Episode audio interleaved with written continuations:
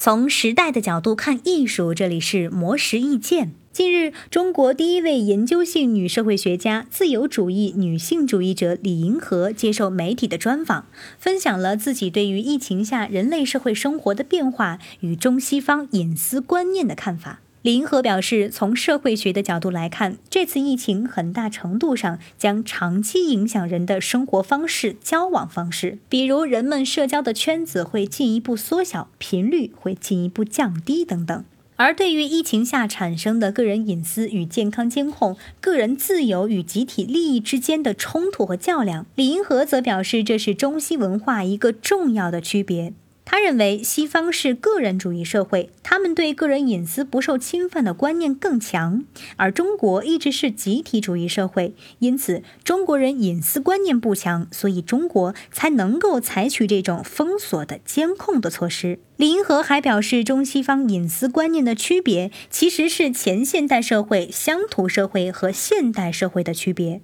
在乡土社会这样一个熟人社会里，所有的隐私都是暴露的。比如，一个叫大衣哥的农村歌手，就因为出名而被村民到处偷拍隐私，并以此赚钱。李银河说，这事儿放在西方绝对是犯法的，但在中国不仅没事儿，还赚钱，因为乡土的社会就是这。样的李银河认为，疫情使得隐私暴露这件事更加合法化，更加理直气壮，这是个很大的问题。因为虽然国外也有一些监听监控事件，但是它至少有一个理由，比如侦查恐怖分子的线索等等，而在中国现在都是机器检测。